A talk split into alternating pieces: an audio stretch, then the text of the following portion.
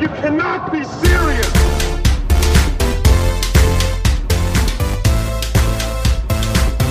You cannot be serious. Hi Udo, liebe Gruß aus der Südstadt in Wien. Ähm, Thema Dortmund, äh, Westfalenhalle vor 41 Jahren bleiben tief in Erinnerung. Das waren Magic Moments. Lieben Gruß, bis dann. Lieber Udo Rigleski, herzlich willkommen. Mir gegenüber sitzt der schöne Lars, wird er genannt. Sein neuer Spitzname, der schöne Lars. Das war Christian Geier, Tennisprofi aus Hamburg. Wenn man sich die ATP-Statistik von dir anschaut, dann guckt man auf eine beeindruckende Doppelkarriere, aber auch auf viele, viele Einzel, wo wir gleich sprechen werden.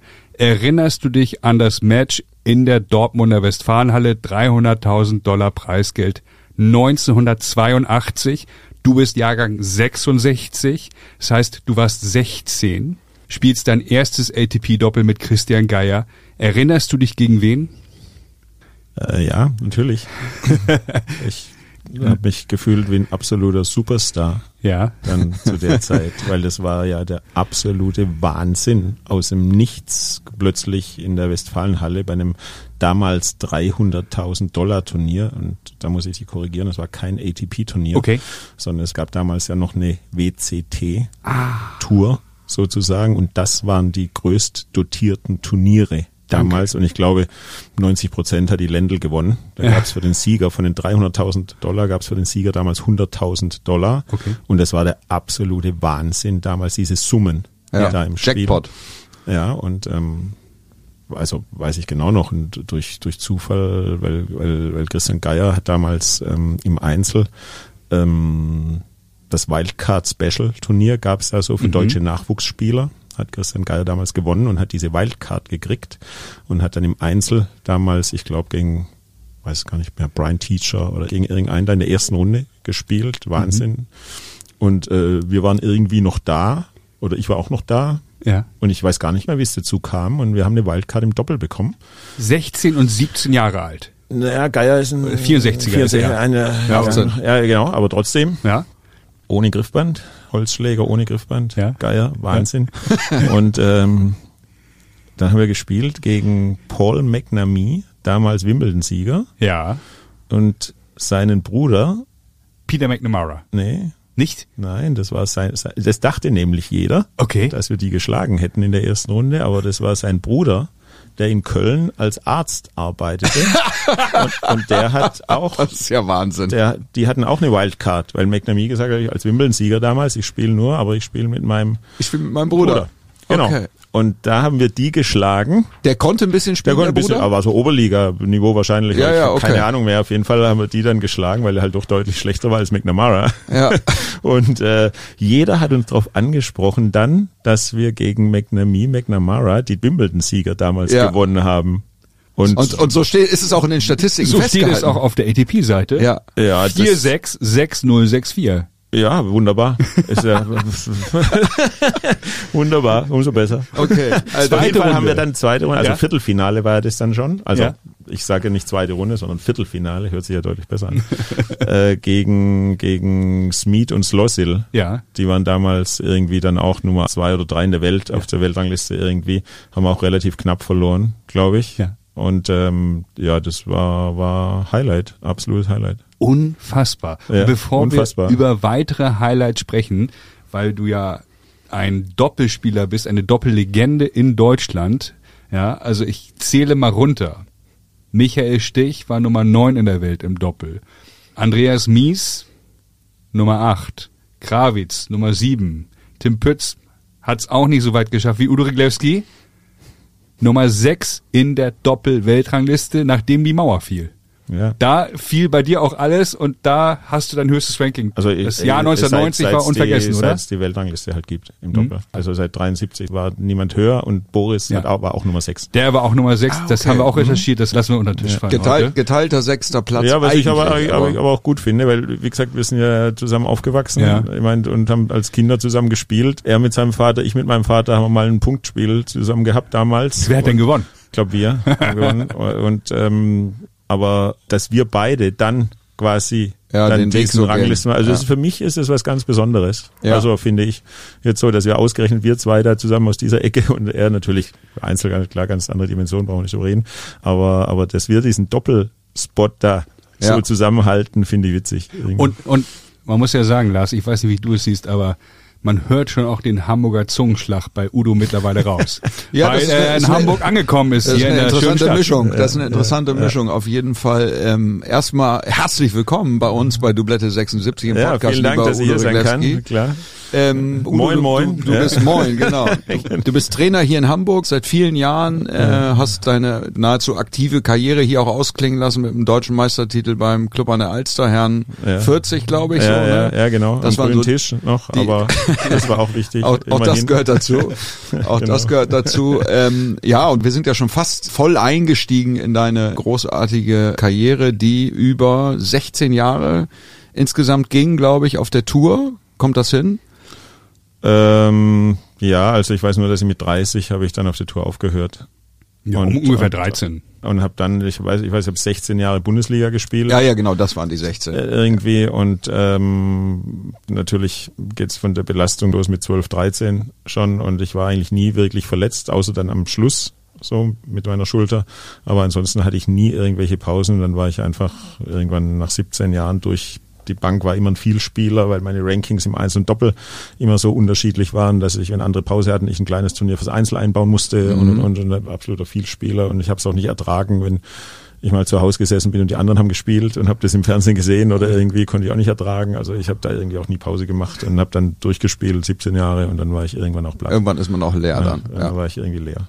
Und hatte ja auch während meiner Karriere andere Dinge dann auch währenddessen schon gemacht, also sprich Turnierorganisation und hatte dann direkt nahtlos quasi auch ein sehr gutes Angebot von der ATP als Turnierdirektor in Hannover, Ja. um die Weltmeisterschaft zu betreuen und zu begleiten.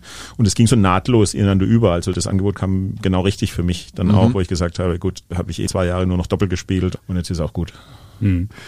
Sensationell, nicht nur im Doppel, auch im Einzel, Nummer 82 der Welt gewesen. Und ich werde jetzt mal ein paar Namen hier runterrattern, gegen die du gespielt hast, gegen die du teilweise gewonnen hast. Mal gucken, an wen du dich erinnerst, wer deine Highlights waren. Ich fange mal an. Gut, Karl Meiler, Jimmy Connors, 6-7 im dritten, das hat sicher wehgetan. Yannick Noah, Mats Wielander, John McEnroe in Wien 1990. Ein Sieg gegen Goran Ivanisevic im Einzel mal eben paniert. Gegen Meciar bei den Australian Open 1990. Paniert das worden. Hat wehgetan. Also das Ergebnis hat Was wehgetan. gesagt? Paniert worden? Paniert worden. Das Ergebnis sah nicht gut aus. Gegen Agassi in drei Sätzen verloren und ums abzurunden nochmal Sergei Bruguera, die ehemalige Nummer drei der Welt, besiegt. Also, das, wir werden viel über Tennis-Doppel reden, weil wir eben nicht nur Tennis lieben, sondern wir lieben Tennis Doppel. Also Doppel ist so geil, kommt viel zu kurz in den Medien, wird viel zu wenig drüber berichtet. Kannst ja gerne auch noch ein bisschen Sagt was euer Name ja auch schon. Ja, das Richtig. Podcast. Da kommt Richtig. er her. Oh, Da nee, kommt er, äh, ja. Die Doublette ist ja der Doppelfehler in dem Ach so, Fall in bei dem uns Fall, beiden. ja. Wir beide sind ja, ein aber Doppelfehler. Bei, bei uns hieß es auch immer, wir, heute müssen wir wieder Einzel zu Ende, aber wir spielen noch Doublette. Ja. Also Also, für uns war das auch ein Ausdruck fürs Doppel. Ja, okay. In dem Sinne so. Doublette natürlich Doppelfehler, klar, aber auch fürs Doppel bei uns. Ja, Ich bin das sollten Doppel, wir sollten- ist der Fehler. Wir sollten das mal um, umändern. Wir denken dann immer Minus, Minus ergibt Plus, aber vielleicht sollten wir einfach sagen, es ist Doppel und nicht mehr, nicht mehr Doppelfehler. Udo, ich habe viele Namen eben erwähnt. Das, ist, das muss ja ein Gewitter in deinem Kopf auslösen.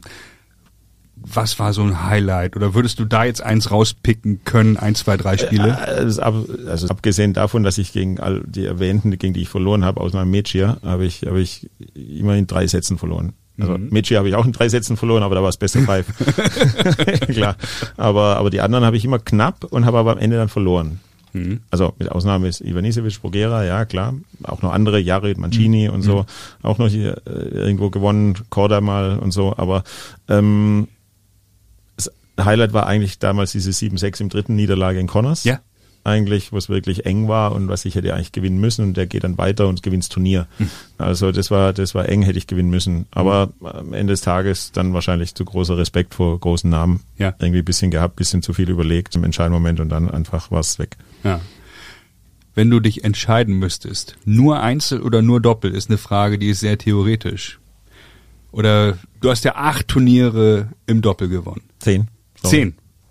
Wie komme ich auf acht? Weiß nicht. Lars hat Zehnmal Finale, zehn, zehnmal Finale und zehnmal gewonnen. Zehnmal Finale, zehnmal gewonnen. Ja. Also äh, 20 Finals, davon zehnmal im Finale verloren und zehnmal im Finale gewonnen. Okay, zehn. Ah, ich weiß. Deswegen kann ich mir das leicht merken, auch in meinem Alter noch.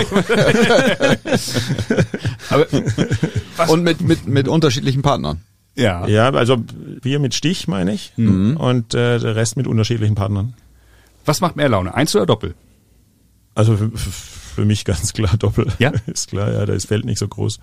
Ist klar, da läuft man Ball nicht so hinterher, sondern kann ein bisschen diktieren, Spiel diktieren. Und das, das macht natürlich mehr Spaß und kann auch, also sowas bei mir zumindest in großen Turnieren, dann äh, mitspielen, um den Sieg spielen. Deshalb war bei mir auch der Ausschlag dann dafür, dass ich auch gesagt habe, okay, ich hätte natürlich mein Einzel ein bisschen höher ziehen können.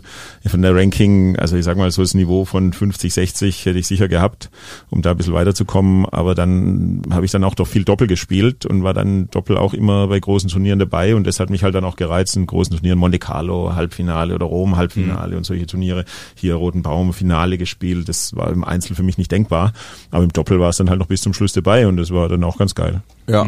Ja, das kann ich mir vorstellen. Was ist dein Lieblingsbelag gewesen? Ähm, eigentlich langsamer Hartplatz. Langsamer Hartplatz. Okay, weil in unserem Vorgespräch hast du eben gesagt, du hast oft US-Tour sausen lassen zugunsten der guten Bundesliga-Zeit hier. Ja, aber das hat nichts mit ähm, mit Bodenbelag zu tun, sondern das war einfach einfach, weil mir wahnsinnig Spaß gemacht hat diese Bundesliga-Zeit, diese sechs Wochen am Stück mit einem Team.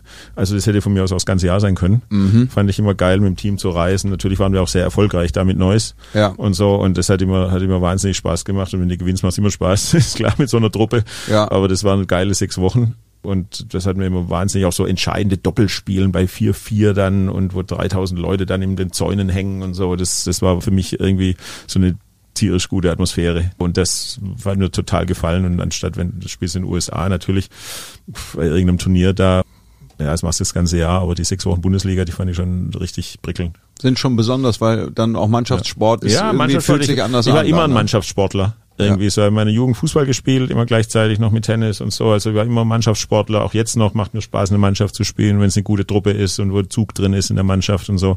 Deswegen auch Doppel. Die Kommunikation hat mir immer im Einzel irgendwie so ein bisschen gefehlt. Und äh, deswegen habe ich Einzel auch nicht ganz so gut gespielt, hat mir immer die Ansprache so ein bisschen gefehlt. Also ich sag mal, wenn man einen Coach auf der Bank gehabt hätte oder Ja. es erlaubt gewesen wäre, wäre es wahrscheinlich auch anders gewesen. Aber, aber das im Doppel hat man halt immer einen Partner noch, mit dem man sich austauschen kann und das ist äh, ganz anders irgendwie und das hat mir wahnsinnig gut getaugt. Auch, äh, auch bei den Mannschaftsspielen, wenn die Mannschaft dahinter steht oder du spielst ein entscheidendes Match für die Mannschaft. Das war, das war schon für mich sehr motivierend. Seid ihr damals auch in der Gruppe gereist? Also wir haben hier im Podcast auch schon viel über den Zusammenhalt bei den Schweden gesprochen, dass die so ein festes Team auch sind, wenn die reisen und sich gegenseitig so unterstützen und supporten und Nee, war damals nicht so. war im deutschen Tennis war das nicht, War so. nicht so. Jeder hat so ein bisschen war so eine Insel und ja, ja, das war im deutschen Tennis nicht so. Das mag jetzt anders sein, aber damals war es nicht so. Ja, okay, ein Grund mehr, warum das, das Thema Bundesliga und da Mannschaft und diese, diese kompakte Saison, das hat Jörn Ja. Renzenbring hier ja auch gesagt, dass das immer total geil war, Ja. ähm, dann so sechs Wochen am Stück mit der Ja. Mannschaft zusammen zu sein, da entsteht natürlich auch eine besondere Ja, und du hast deine Dynamik festen und, Spielzeiten, Ja, du weißt genau. Freitag, Sonntag, du kannst dich richtig vorbereiten aufs Match, du weißt deinen Rhythmus, du kannst genau die Woche das Training danach ausrichten und deswegen war das für mich auch eine super erfolgreiche Zeit, weil ich mich da genau, ich konnte immer auf meinen Höhepunkt hin trainieren. Ja. So, ich wusste genau, was wie passiert und und wo was stattfindet und äh, auf welchem Platz ich spiele gegen wen schon Wochen vorher Ja, und, ja, und, ja. und konnte mich da genau perfekt einstellen und äh, hinzu kommt diese entscheidenden Doppel dann zu spielen bei 4-4 hat mir besonders gut gut Ja. und insofern ähm, das war für mich richtig Highlights. in der Löwengrube. ja, so, in der, in der Löwengrube, Platz. Neues, wie der. Platz da hieß und so, weil vom Trainer benannt, weil wir da halt, äh, ich weiß gar nicht, ob wir da mal jemals ein Match verloren haben, Ja. da unten. Also insofern, ähm, Ja, Neues hat, das- ihr habt eh wenig Matches verloren. haben eh wenig das Matches verloren und Nonplusultra in der Herren-Bundesliga ja, ja, genau. über Jahre. Ne? Und, und insofern hat es da auch äh, richtig Spaß gemacht. Wir haben natürlich auch zwei bittere Finalniederlagen mit unserer tollen Mannschaft damals doch hinnehmen müssen. Wahrscheinlich waren wir schon zu sicher Mhm. irgendwie äh, im, im Nachhinein gedacht. Und ähm, das waren auch bittere Niederlagen dann. Für uns hätten wir nie verlieren dürfen. Aber so ist es halt nun mal in der Bundesliga. Ist Ja. auch anders, weil auch die anderen Spieler sich da richtig drauf vorbereiten, die so das ganze Jahr kein ATP-Touren Ja. spielen und sich da sechs Wochen lang richtig fit machen und richtig vorbereiten und das für die auch der Saisonhöhepunkt ist. Da konnten auch schlechter platzierte Spieler dann auch gut spielen, von denen man es nicht so erwartet hat. Ja, und ich meine, das war für wenn du dann von der Tour kommst, der Hauptjob, Ja, ja, meine, ja, ja, klar. Und die haben ja. viel Geld verdient damals Ja. und so und ähm, haben das ganze Jahr davon gelebt und waren ausgeruht, sind voll zur Bundesliga in Topform aufgelaufen, konnten natürlich alle super spielen. Ja. Ähm, ja, und das hat's dann schwierig gemacht plötzlich. Wir kamen von der Tour, doch bisschen müde vielleicht und nicht ganz so ausgeruht und haben dann gesagt, gegen den kannst du eigentlich nicht verlieren. Und Mhm. plötzlich haben die super gespielt und schon sieht's anders aus. Hat aber für zehn deutsche Meistertitel gereicht. Und wenn ich jetzt Hörer wäre, würde ich mich fragen, mit wem hat er in der Mannschaft gespielt und mit wem hat er am meisten Doppel gespielt? Kannst du so zwei, drei, vier Namen mal Ja, am meisten Doppel gespielt, ganz klar mit Wolfgang Popp. Wolfgang Popp? damals, ähm, etwas älter als ich, eigentlich eine Generation vor mir, aber mit dem habe ich auch mein erstes ATP-Turnier in Florenz damals gewonnen und ähm, der hat mich ganz klar da mitgetragen und ich als junger Spieler, er schon ein bisschen älterer und so, war eine sehr gute Kombi. Mit dem habe ich eigentlich äh, blind hätten wir da auflaufen können. War immer klar, uns schicken sie rein und dann. Welche Seite hast du gespielt? Äh, Immer, immer Einstand. Immer Einstand. Immer okay. Einstandseite. Und ähm, dann mit Patrick Bauer habe ich noch gespielt und dann auch mit Lars Koslowski. Damals habe ich gespielt, Christian Sacciano und sonst bei uns im Team natürlich Erik Jehlen und damals noch Michael Westphal, als ich dahin kam nach Neues und ja, Andreas Maurer, da waren schon viele Top-Leute, also von den Deutschen jetzt, äh, ungeachtet Sehr der Ausländer, die da waren, also Magnus Gustafsson hat für uns gespielt, Martin Heite hat für uns gespielt, auch Top-Ten-Spieler damals. Also wir hatten auch schon sehr gute Ausländer, obwohl da auch nur die Ausländerregelung war, dass nur ein Ausländer nur einer spielen nur einer damals, spielen ja. Konnte. Der Und- Name und so. Martin Reite, der kommt mir hier zu kurz. Der ist in diesem Podcast noch gar nicht gefallen, bis zu dieser Sekunde. Ja. Hätte, sicher? hätte eigentlich mal fallen müssen. Ja. Vorhin schon. Weil Ja, weil. der war Nummer 11 in der Welt, als du ihn besiegt hast. Ja, ich dachte, er wäre Top 10 gewesen. Ich Habe habe ich mir mal eingebildet, er wäre Top 10. er, er, Moment, er war mal Top Vielleicht 10, hat's ja geholfen. aber zu dem Zeitpunkt, weil ich habe ja geguckt, also nochmal, du hast Ich ja glaube, durch meinen Sieg hat er in der ersten Runde verloren, ist dann rausgerutscht. So. Bugera war Nummer drei. Als du gegen ihn gewonnen hast, war Bugera in Okay, dem das wusste ich auch aber nicht. nicht Nummer Beispiel. drei. Okay. So, ich habe, wenn man sich die ATP-Statistik, das kann ja jeder Hörer mal machen, äh, sich reinzieht bei, auf ATP.de oder ATP.com besser gesagt, gibt man Udo Riglewski ein, dann sieht man dann eben 13 Jahre Profi-Historie. Mhm. Da steht eben interessanterweise auch bei dem Doppelspiel eben nicht dabei, dass es WCT ist, und da steht ATP, Ja. aber die Rankings Mhm. stehen nicht dabei von McNamee und McNamara, beziehungsweise McNamee, McNamee. dem Bruder McNamee. Ja, gut, gut so, gut so. Dr. Dr. McNamee. Ja, ja. Und Lars und ich, wir gucken uns das an, denken so, hä, wieso steht da kein Ranking? Und dann erstmal recherchiert, aber ne, Wimbledon Jetzt wissen gewonnen in dem Jahr. Ja. Jetzt wissen wir. Bescheid, wieder was gelernt. Ja. Also das Internet weiß nicht alles. Nee. So, deswegen gibt es den Podcast hier. Ja. So sieht's und, aus. Und noch Zeitzeugen. Ja. So wie mich. Al- Alte Zeitzeugen. Ja. Aber dieses Thema Bundesliga lässt mich ja nicht los. Wir kennen das in Hamburg ja leider nicht so. Da sind 200, 300 Leute, die sich dann verlaufen. Ja, aber, aber wir haben auch bei Clipper gespielt. Damals ist auf der alten Anlage da noch, das war nicht schlecht damals. Ja. also da war viel Aber- los. Als wir da gespielt Okay. haben, war viel los. Also auf diesen Plätzen da, kann ich mich auch erinnern, war, war ordentlich. Ja, wir sind ja Dublette Also waren- da 76, nicht Dublette 66. Deswegen Genau. können wir nicht mitreden. Genau, also die Zeit war schon nicht schlecht da. Also ich sag mal so 2000 Leute waren da auch Okay. auf der Anlage da, wo die jetzt äh, Aspria ist. Ja, ja. ja. Und das war, das war gut. ja. Vor meiner Zeit. Ja. Da haben wir ja auch schon viel drüber gesprochen hier, dass Tennis so ein bisschen an Attraktivität eingebüßt hat und dass ja auch viel drüber diskutiert wird, die Formate zu verändern und schneller zu machen, so ein Bundesligaspiel. Ich meine, das war damals so ein, ein Tagesprogramm für eine ganze Familie und so wurde das ja auch gelebt auf den Anlagen, ne? Fand ich toll, fand ich auch gut, dass dann durch die Beschränkungen für deutsche Spieler, junge Nachwuchsspieler die Chance hatten, dann da groß zu werden, beziehungsweise auch die Möglichkeit hatten, dann, so ging es ja mir, äh, mein Geld zu verdienen, dass Ja. ich die Tour bestreiten konnte. Ja. Weil in dem Moment, wo du 18 bist und aus der Förderung des DTB gefallen bist damals, gab's halt keine Zuschüsse mehr in keinster Form. Du musstest dein Leben selbst bestreiten in irgendeiner Form und dann hast du natürlich einen Bundesliga-Vertrag unterschrieben, Gott sei Dank. Ähm, der hat dich getragen übers ganze Jahr und dann natürlich hast du Preisgeld verdient, aber das war bei weitem auch nicht das, was jetzt der Fall Ja. ist. Und Ja. insofern war ich da sehr froh. dass das war quasi meine Anschubfinanzierung, um überhaupt die Um Tour überhaupt spielen zu Profi können, werden zu um überhaupt können. Profi werden zu können. Das war mein, mein, mein, mein, mein Sicherheitsbecken sozusagen, mein Fangnetz. Und äh, insofern war das eminent wichtig und für den deutschen Nachwuchs absolut super wichtig, Ja. weil das vielen Spielern so gegangen ist. Und das ist zum Beispiel ein Baustein, der heutzutage fehlt. Und gerade jetzt auch in der Pandemie, wo die Spiele nicht stattgefunden haben und Nachwuchsspieler, wo sollen die das Geld hernehmen, um dann zu reisen? Und also es ist schon sehr, sehr schwierig. Glaubst du, dass das vielleicht so ein bisschen, haben wir ja auch schon vorhin drüber gesprochen, das Thema so ein bisschen Nachwuchsproblem, deutsches Tennis, hat das was damit zu tun, dass zum Beispiel in der Bundesliga oder auch darunter, in der, in der zweiten Bundesliga, in der Regionalliga, in der Oberliga, Westfalenliga, wo auch immer, dass, dass eben äh, gar nicht so viele deutsche Spieler zum Zug kommen an vielen Stellen und dass deswegen die Qualität auch nachlässt, weil nicht so viel Competition da ist? Die Möglichkeiten für einen jungen Spieler Geld zu verdienen zu Hause, um dann reisen zu können, die fehlt eindeutig. Ja. Also das ist ganz klar. Das ist ein Baustein.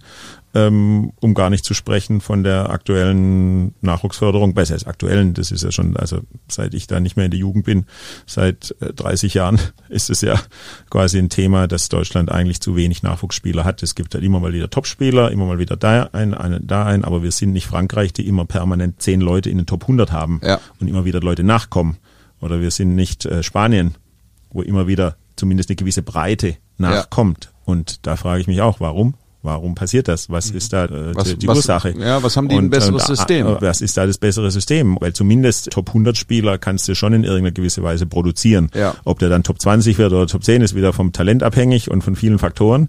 Aber durch das System bringt Frankreich immer wieder neue Top 100 Spieler Ja. dahin, zumindest. Und dann entscheidet sich, gehe ich einen Schritt weiter oder was passiert dann? Aber zumindest mal dahin zu kommen. Und das ist dieses System, was uns fehlt. Oder vielleicht auch die Einnahme eines Grand Slam Turniers? Oder würde das jetzt zu kurz gegriffen? Ich muss gestehen, ich kenne die Zahlen nicht, aber durch die, Wie die Gelder Grand Slam verteilt werden, nimmt der französische Ja. Tennisverband durch Roland Garros unglaublich viel Geld ein, durch Wimbledon, Ja, das ist, Verband. ist ja auch so. Ich meine, man sieht ja auch England die letzten Mhm. zehn Jahre, wer da alles hochgekommen ist und wie viele Spieler die jetzt haben und so. Das war alles, äh, ist alles nur durch Wimbledon. Dadurch. Letzten Endes, ja. Ja, okay. Weil die viel Geld in die Förderung reingesteckt Mhm. haben. Die hatten dann Brad Gilbert und wen sie alles geholt haben als Ah. Trainer und so weiter. Also die haben richtig da auch in, in, in Spieler und Trainer investiert und in Zentren investiert. Also die haben da schon einen Vorteil, wenn du so ein Turnier hast. Wa- Was würdest du ändern am System, wenn du der DTB-Chef wärst? Gibt es da irgendeine zentrale Forderung von dir gegenüber Also den das ist sehr, Verbänden? sehr, oder? sehr lang. Das Langes Thema, ne? Langes Thema. Das fängt schon bei der U8, U10 an Ja. in der Talentsichtung. Da geht es schon los. Dann geht's weiter, sag ich mal, den Leuten klar zu machen, was es überhaupt heißt, Profi Mhm. zu sein, den Eltern, Kindern. Jeder schreit irgendwie, ich will Profi werden, weiß aber gar nicht, was das bedeutet. Ja. Also da geht's schon mal los. Ich würde viel, viel mehr ehemalige Spieler einbinden, weil Tennis lebt von ehemaligen Spielern. Du musst es erlebt haben. Es gibt ganz, ganz wenige, die das als Trainer nicht top gespielt haben und es nachempfinden können, so wie Günter Bresnik zum Beispiel in, in Wien. Ähm, aber ansonsten die ganzen Top-Trainer, die jetzt auf der Tour auch unterwegs sind und die, die sich mit diesem Thema befassen, die in Frankreich an jeder Position hast du einen ehemaligen Profi und Profi spreche ich nicht jetzt von einem Top 300 Spieler, sondern von mindestens Top 100, die mehrere Jahre. So, also wo du wirklich dieses Leben gelebt hast und wo du wirklich längere Zeit dich in diesem Spielraum Grand Slam Hauptfelder dich bewegt hast auch. Und ähm, das kommt bei uns deutlich zu kurz. Ganz deutlich zu kurz. Also Oh, ist ja ich eine klar, sagen, klare Forderung. ähm, Trainerproblem, bisschen, ohne den jetzigen Trainern zu nahe zu treten zu wollen, aber jeder muss seinen Platz haben da. Das ist eine Geschichte. Das andere Geschichte ist, was ihr angesprochen habt, ist, ist die Turnierlandschaft. Ja. Zu wenig Challenger-Turniere, zu wenig Futures, zu wenig Satellite-Turniere, zu wenig Italien? Möglichkeiten für den Nachwuchs. Ja. Also so ein paar Bausteine, die bei uns einfach nicht so funktionieren, wie sie funktionieren sollten. Außerdem hat Deutschland das Problem mit den 16 Landesverbänden, wo jeder sein eigenes Süppchen so ein bisschen kocht und jeder Präsident da irgendwie ein bisschen versucht, sein eigenes Ding zu drehen. Und äh, jeder Verbandstrainer auch versucht, sein eigenes Ding da ein bisschen zu drehen. Insofern Das ist ja eher fast eine Konkurrenzsituation zwischen den Landesverbänden. Teilweise ja. ne? Also es ist es ist ähm, sehr sehr schwierig und das, wenn mich Leute fragen, sage ich das seit 30 Jahren, kommt mir so Mhm. vor, dass ich das immer wieder wiederhole und es tut sich nichts irgendwie und man kann es ja auf der Rangliste ablesen. Ja. Ich meine, wen haben wir unter den ersten 100, wen haben wir unter den ersten 300, was kommt bei den Damen nach? Also ist eher ähm, dürftig. Ja, bei den Damen- muss bei- es ja liegen und Bei den Damen haben wir natürlich so ein bisschen Lokalpatriotismus hier aus Hamburg, weil die letzten drei deutschen Meisterinnen kommen aus Hamburg. Da sieht's aus unserer Sicht optimistisch betrachtet eigentlich ganz gut aus. ja, aber sorry, Aber- das ist kein Maßstab. Ja. Deutsche Meisterschaft war für mich noch nie ein Maßstab. Genauso wenn einer unter 18 deutscher Jugendmeister wird, Ja, ist er gar kein Maßstab. Ja, ja, das also das ist ja, das nicht. ist ja nicht, also Top 50 in der Welt. Ich sage auch zu allen, mit denen ich spreche, ah, mein Sohn ist da und da und da und da und so auf der Rangliste, dann sage ich, die einzige Rangliste, die zählt, ist ATP oder WTA. Ja. Das ist die einzige Rangliste, die irgendwann mal zählt, sonst zählt überhaupt keine Rangliste. Und äh, insofern ähm, muss man da viel größer denken überall, viel mehr Ambitionen haben. Man muss die Leute einsetzen, die vielleicht in dem Spektrum sich bewegen, von Gedankengut her, die da mitdenken, so in dieser Größenordnung. Viele Trainer haben das nie erlebt, nie gemacht. Natürlich sind die happy, wenn es ein U18-Spieler deutscher Jugendmeister wird. Aber was ist das? Sorry. Ja, wenn man Profi werden will, ist das, ist ist das, andere- ist das nicht so relevant. Würdest du, wir haben ein relevant. interessantes Gespräch mit Peter Ballauf hier an der Stelle bei uns im Podcast gehabt. Wie stehst du dazu? Wie früh sollte man anfangen, Turniere zu spielen? Wie wichtig ist dieses. Kompetitive ist- bei den, Jeder bei Weg den ist anders. Im Tennis ist jeder Weg anders. Siehe Peter Ballauf, der da noch spät reingerutscht ist und dann tierischen Biss hatte und alles gemacht hat, um da nach vorne zu kommen und wie ein Wahnsinniger trainiert hat und und und. Es gibt welche, die sind relativ früh, Tommy Haas, früh schon, gewinnen alles in der Jugend und setzen sich trotzdem durch.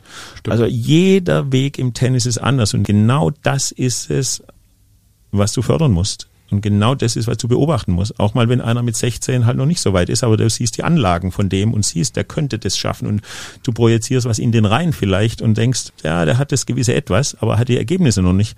Förder ihn, nimm ihn mit, weiter im Spektrum, so in dieser Größenordnung mitnehmen und zu sehen, was draus wird. Also tausend Wege führen dahin und das sieht man auch international, wie viele Wege dahin führen und insofern gibt's da keinen, keinen Also bräuchten keinen- wir, bräuchten wir ein besseres Scouting eigentlich. Vielleicht, um, um Leute, die, Ja, die wirklich besser- e Talente besseres- erkennen. Ja, können. von Leuten, die einfach das schon mal gesehen haben, haben. und die ein bisschen, ein bisschen da mitgemacht haben und ein bisschen es gespielt haben. Also Becker, Stich, alle involvieren in diese Geschichte und, Ja. und reinholen und dafür das Geld ausgeben und dafür in das Scouting und in das Training mit den Jugendlichen und die Erfahrungen weitergeben. Erfahrung, wie wird man Profi? Den Leuten sagen, was es bedarf, was musst du tun, um Profi zu werden. Einen Zehnjährigen schon sagen, was du trainieren musst und erkennen, ist er bereit dazu? Will er das überhaupt? Wollen die Eltern das?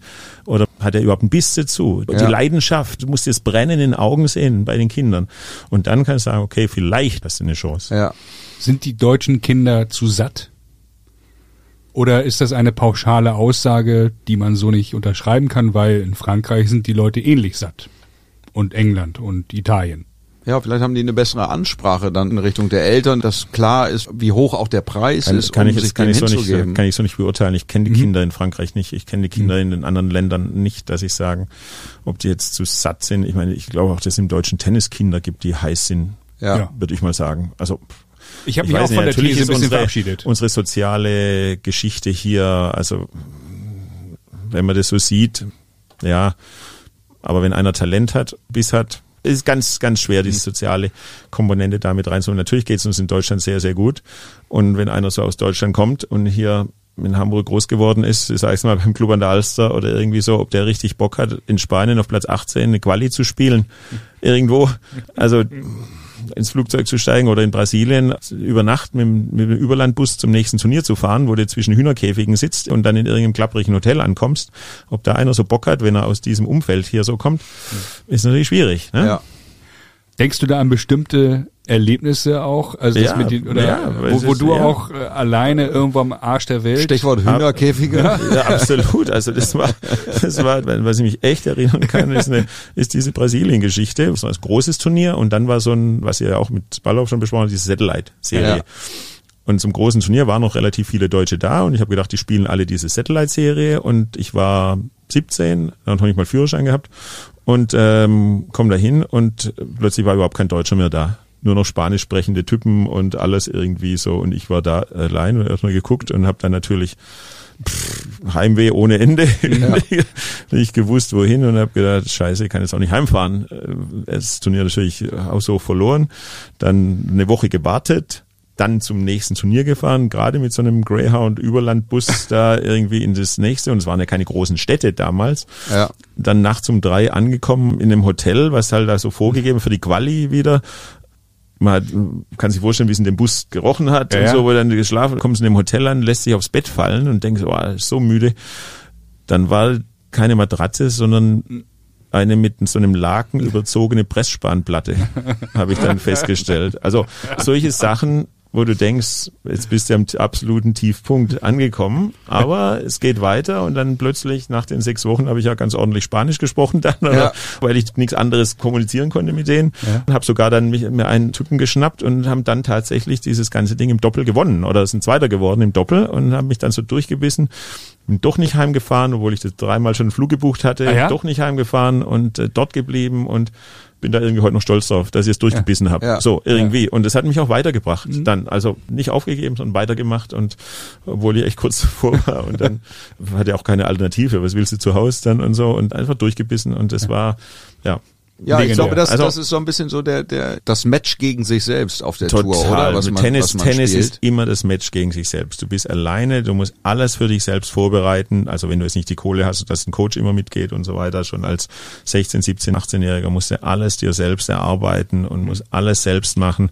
Und ähm, es ist wirklich, wirklich ein, immer ein, jedes Match ist ein Kampf. Jedes Ja. Match ist ein neuer Kampf gegen sich selbst, gegen die Widrigkeiten, gegen den Schiedsrichter vielleicht damals noch, wo es ja keinen Hawkeye gab und äh, auch auch gegen Zuschauer auf Platz 18 in Spanien, wie gesagt, schon eine Quali zu spielen gegen einen, der dich dann vielleicht auch bescheißt und über die Zuschauer reinrufen und und und und es ist immer ein Kampf und deswegen geht's nur mit dieser Einstellung, dass du diesen Kampf liebst. Ja.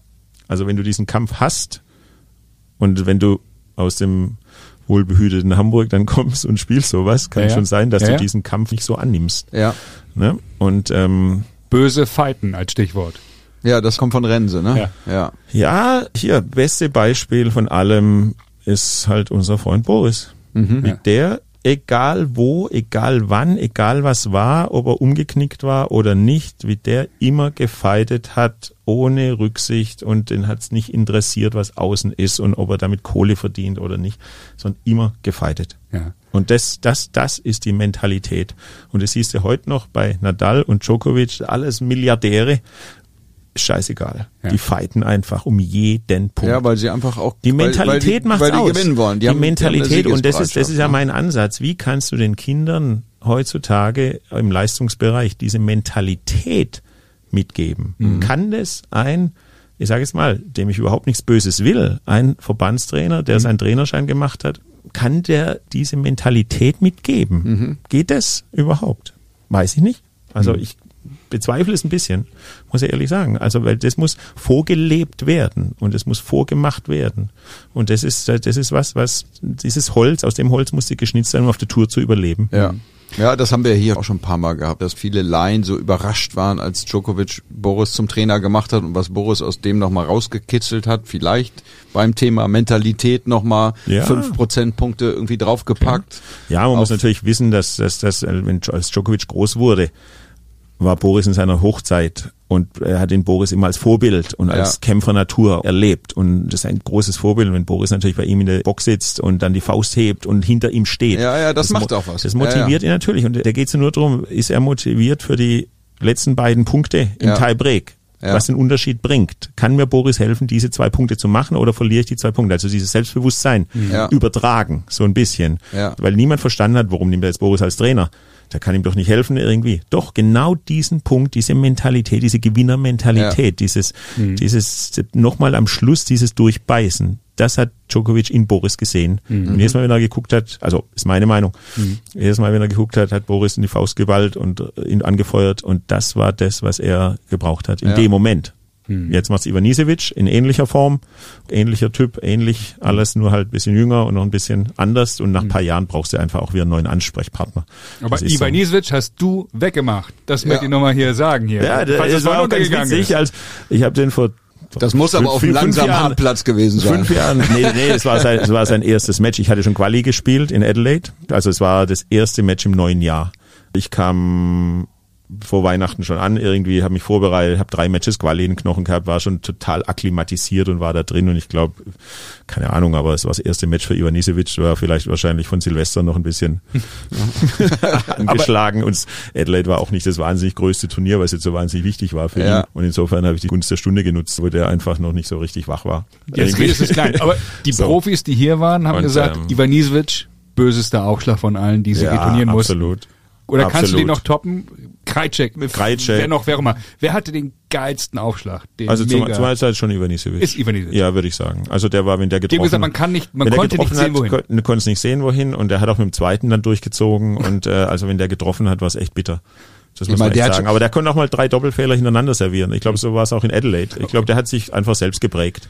Aber das Damals, der musste nicht viel machen. Aber der- also so habe ich es in Erinnerung Das irgendwie. hat, der war ja auch immer locker beim Aufstand, ne? Weil der hat ja auch, was du gerade schon gesagt hast, bei 30-0 hat er ja auch den zweiten konstant voll durchgezogen. Einfach immer, weil er keine Lust hatte, Ballwechsel zu spielen. Ja, ja, Oder? ja, ja, eben. Und an dem Tag hat er auch sowieso sonst gar keine Lust gehabt, irgendwie für gar nichts. Und deswegen war das mein Vorteil. Ja. Und so kommt halt so ein Sieg dann auch zustande. Wobei gegen andere habe ich auch gut gespielt, Ja, muss ja. auch sagen, ab und zu mal. Aber dieses Match war echt so, ich glaube, der hat sich selbst geschlagen.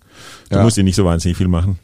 Also, um darauf zurückzukommen, vor fünf Jahren oder so habe ich ihn getroffen in Wimbledon. Mhm. Also Wimbledon mal angeguckt habe wieder. Und dann treffe ich auf dem Parkplatz, steht plötzlich Ivanisevic da. Und das erste, was er sagt, you kicked my ass in Adelaide.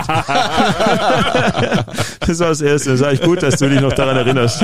Und du hast gesagt, kann mich Yes. nicht dran Und erinnern. ich sag, yes. Da habe ich gesagt, du, ich habe so viele geschlagen. Nee, nee. Nein, natürlich. Oft doppelt gespielt gegen Ivanisevic. Also deswegen kennen wir uns auch gut. Ja. Und, ähm, Das ist auch ein lässiger Typ, oder? Der ist entspannt.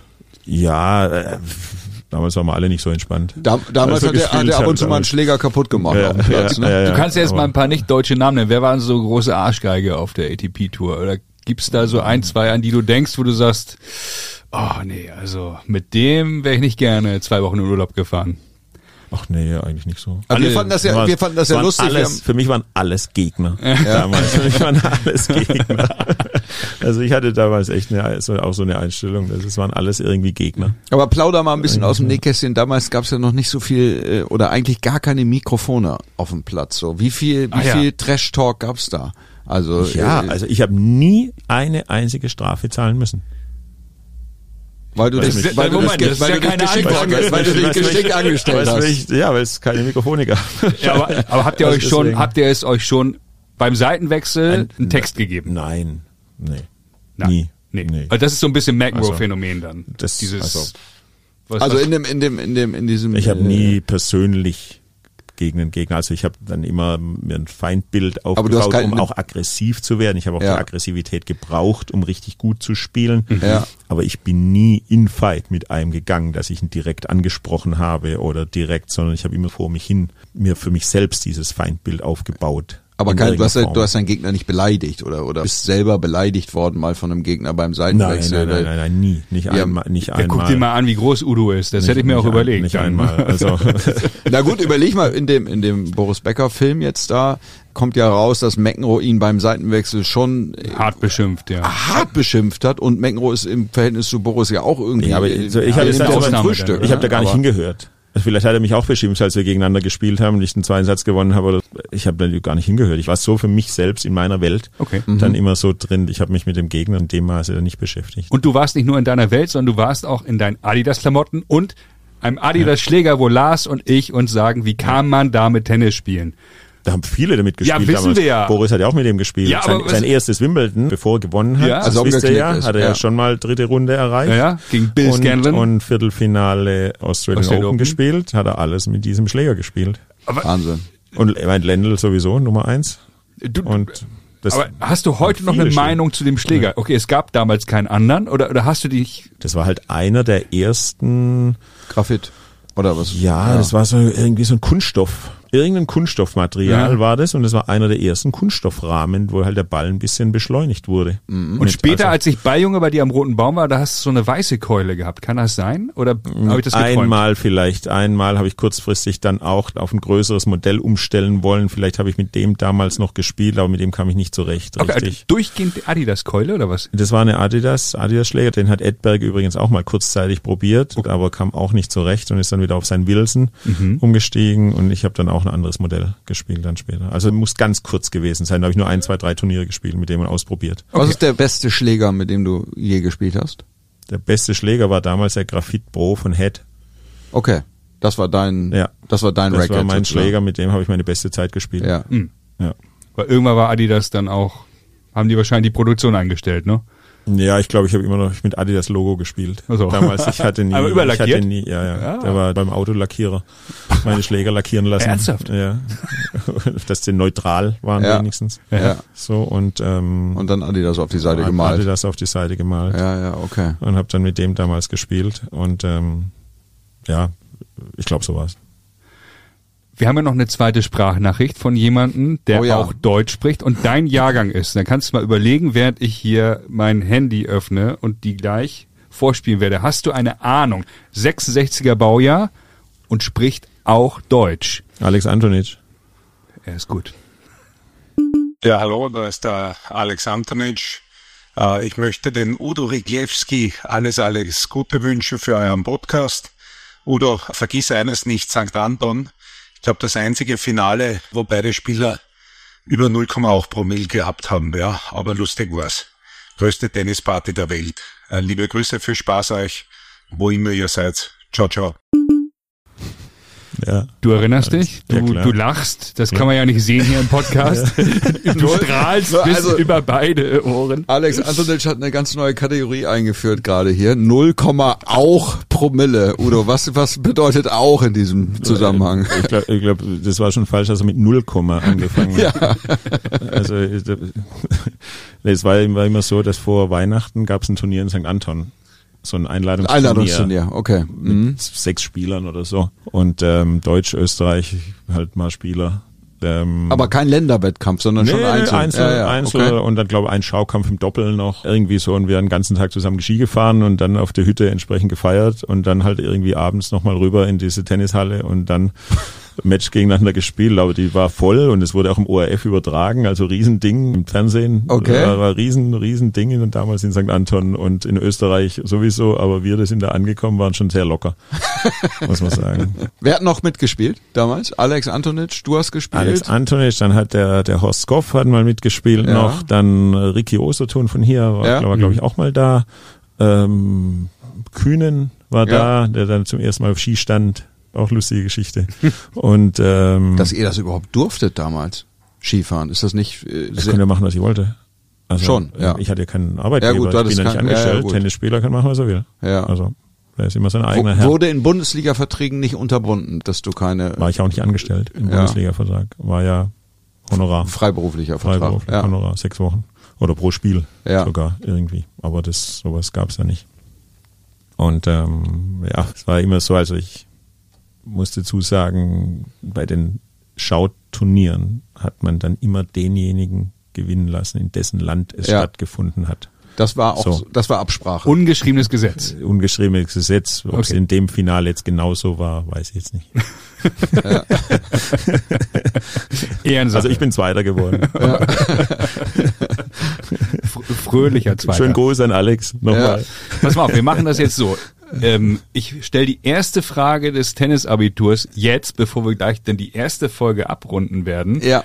Nämlich das höchste Ranking von Alex Antonitsch im Einzel. Ich weiß nicht, ob äh, du Lars als Joker jetzt schon verbrauchen möchtest, den schönen Lars, oder später. Ich muss Aber- dann natürlich auch noch mal kurz in die Höchstes Ranking von Alex. Antonitsch. Ja. Ich würde mal tippen, irgendwie so um die 40. Glatt, 40, das ist Das ein Volltreffer, ist- das, das ist ist. Wahnsinn, das ist unglaublich. Damit bist du eigentlich schon fast durch. Das ist unglaublich. So Und- gut ist noch nie jemand eingestiegen. Und im zweiten Teil, den wir gleich aufnehmen, werden wir dann das Tennisabitur vertiefen. Ich habe hier ein paar ganz geile Fragen vorbereitet, schwerpunktmäßig Bisschen, Doppel. schw- bisschen schwieriger vielleicht. Nein. Hoffentlich, hoffentlich. Ja, ein bisschen, bisschen schwieriger. Ein bisschen. Ein bisschen aktuell, viel über Doppel auch. Doppel, Nummer Einsen der Welt, so als Stichwort schon mal als Cliffhanger für den zweiten Teil. Ja. Und dann werden wir auch schwerpunktmäßig den Leuten, so wie mir auch, ich habe ganz viele Fragen, die Frage beantworten, wie spielt man besser Doppel? Was machen wir alles falsch in jungen Jahren, in alten Jahren? Also auch die ganzen vielen, vielen alten Herren, die uns zuhören, die Herren 40, wir bekommen ja viele Feedbacks auch bei Punktspielen und freuen uns auch sehr, sehr darüber. Und über Instagram, über LinkedIn, über verschiedene Kanäle, wir freuen uns ernsthaft drüber. Aber da werdet ihr dann gleich nochmal von Udo, von der ehemaligen Nummer 6 der Welt erfahren, wie man vernünftig ein sauberes Doppel spielt und dass man nicht im Korridor steht beispielsweise und sich umdreht, während der Doppelpartner aufschlägt. Das ist das, was mich rasend macht, wenn ich das heute noch sehe bei meinen Mannschaftskameraden teilweise. Also, Ist ja fast eine Wutrede, die hier entsteht. Ähm, kleiner Cliffhanger, vielleicht verrät Tom auch gleich noch, wie der Friseur von Martin Reite in Buenos Aires heißt. Aber Hora- er, er, ist, er, ist ja nicht, er ist ja nicht Matthias Stach. Der wird's wissen. Horacio de la Stari weiß Peña. das. Stari weiß alles. Wunderbar. Also erstmal soweit. Vielen Dank, Udo Rygleski. Das war der erste Teil und gleich folgt der zweite Streich.